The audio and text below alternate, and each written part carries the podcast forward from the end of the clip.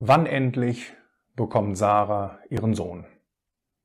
1. Mose 21. 1. Mose 21 ab Vers 1 Und der Herr wandte sich Sarah zu, wie er gesagt hatte. Und der Herr tat Sarah, wie er geredet hatte.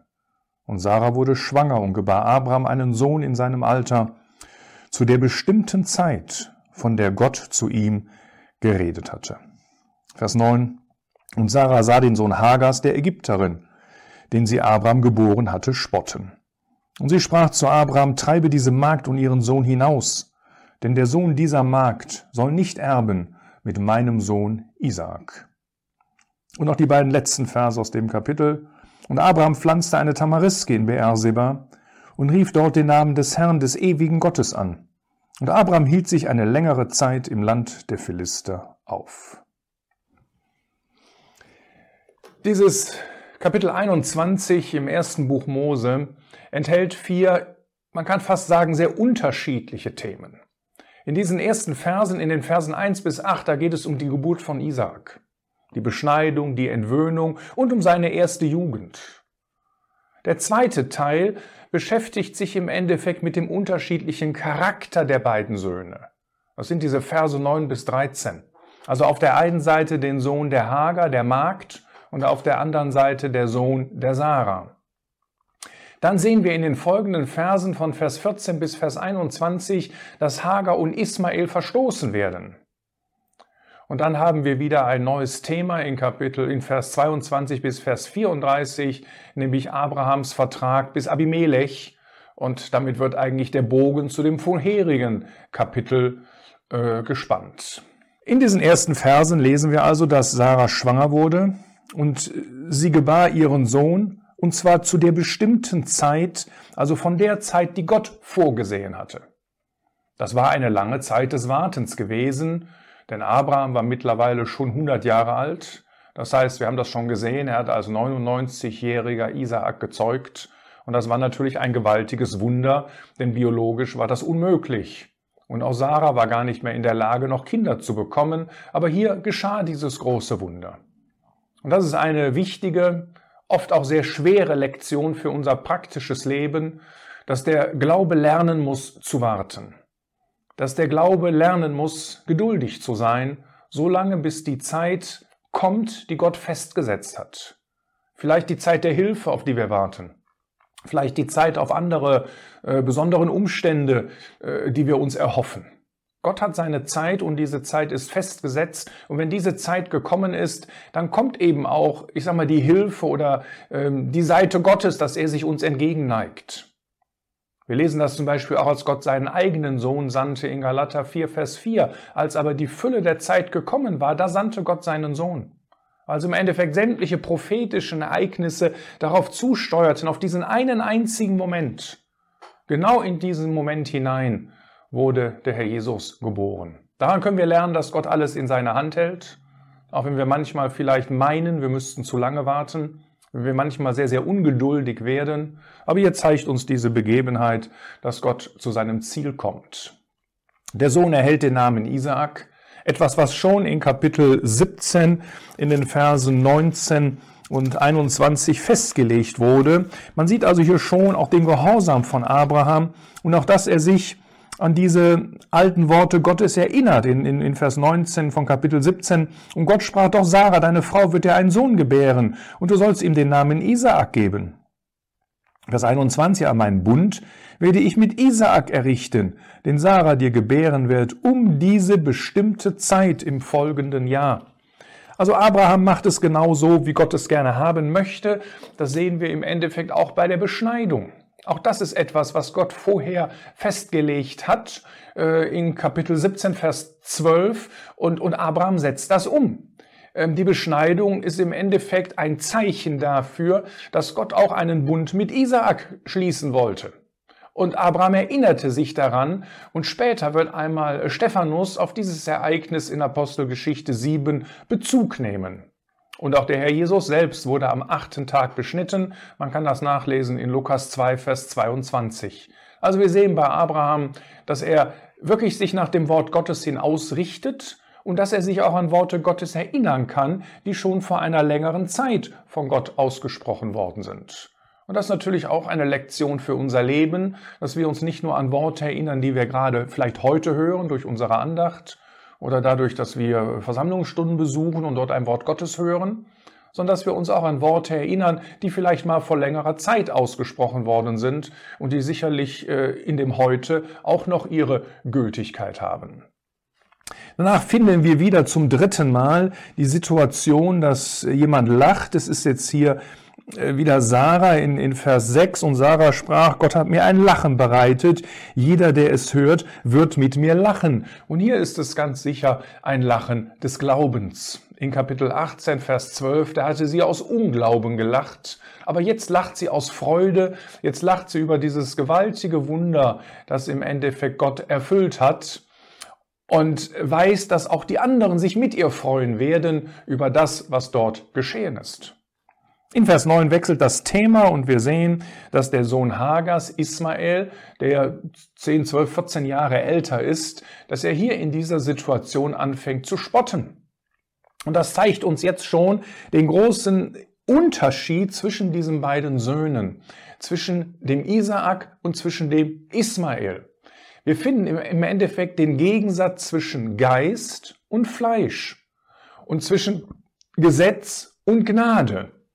Wobei Ismael mehr die beiden Seiten des Fleisches und des Gesetzes verkörpert, während man äh, bei Isaak mehr die Seite des Geistes und der Gnade sieht.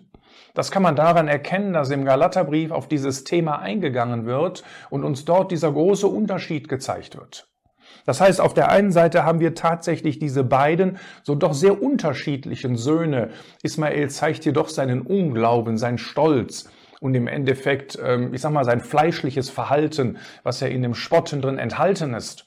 Aber der Galaterbrief und andere Stellen im Neuen Testament zeigen uns doch, dass wir hier viel mehr haben als nur eine geschichtliche Bedeutung, sondern wir haben hier eine geistliche Bedeutung und wir sehen im Endeffekt zwei unterschiedliche geistliche Zustände, die nicht harmonisieren, nämlich einmal die Seite des Geistes und einmal die Seite des Fleisches.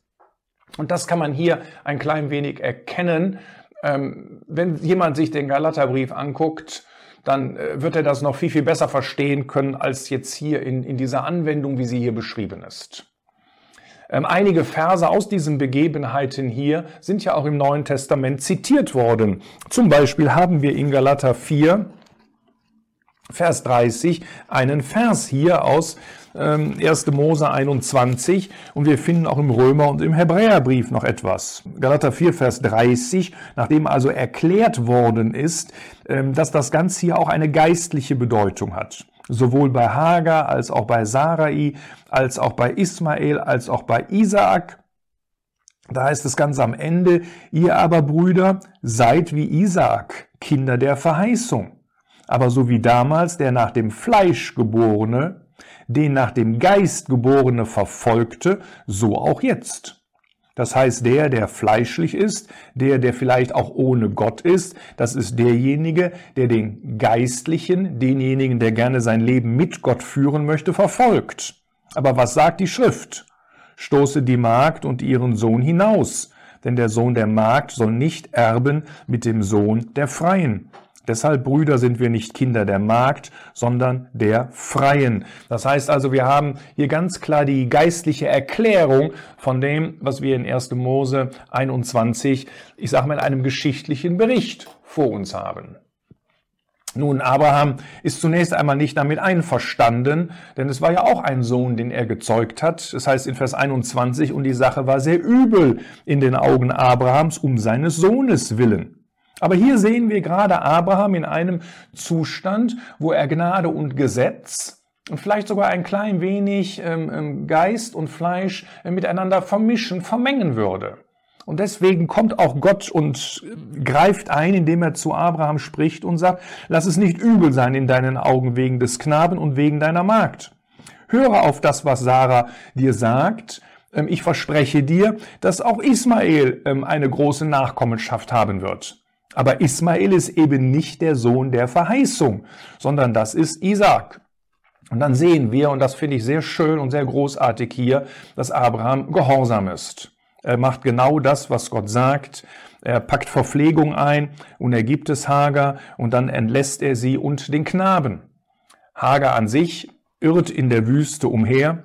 Vielleicht hat sie gar keine lebendige Beziehung zu Gott. Wir sehen jedenfalls nicht, dass sie hier von sich aus sich an Gott wendet. Und irgendwann waren natürlich die Nahrungsmittel aufgebraucht. Und das, was sie dann anschließend macht, ist, dass sie sich äh, unter, dass sie das Kind unter einen Strauch ja, legt, ist eigentlich viel zu vornehm ausgedrückt. Das Interessante ist, dass sie das äh, Kind nimmt und sie warf es unter einen der Sträucher. Das zeigt vielleicht nicht gerade unbedingt eine besondere Zuneigung, vielleicht ist es aber auch der Ausdruck einer größten Verzweiflung überhaupt, in der sie sich befindet. Sie geht ein, ein klein wenig einen Bogenschuss entfernt, ähm, damit sie nicht sieht, wie das Kind stirbt und wartet darauf, dass sie selbst auch sterben würde. Sie erhebt ihre Stimme und weint, und dann heißt es interessanterweise in Vers 17, dass Gott nicht ihre Stimme hörte, sondern dass Gott die Stimme des Knaben hörte.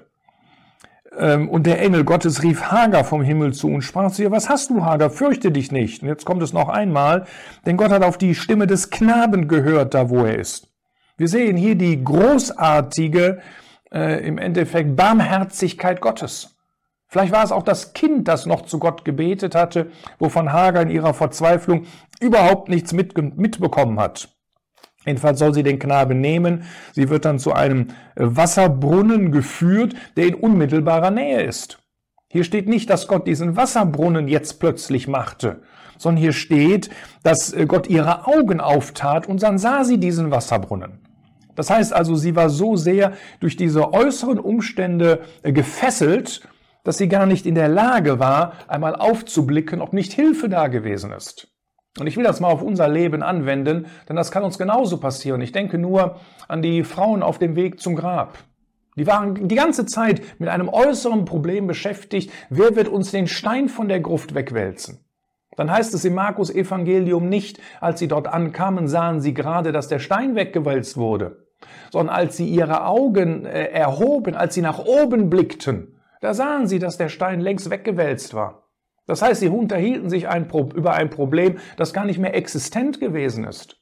Und wie oft passiert uns das im Leben, dass wir nur die äußeren Umstände sehen, dass wir die Schwierigkeiten sehen und dass wir gar nicht bemerken, dass schon Hilfe da ist.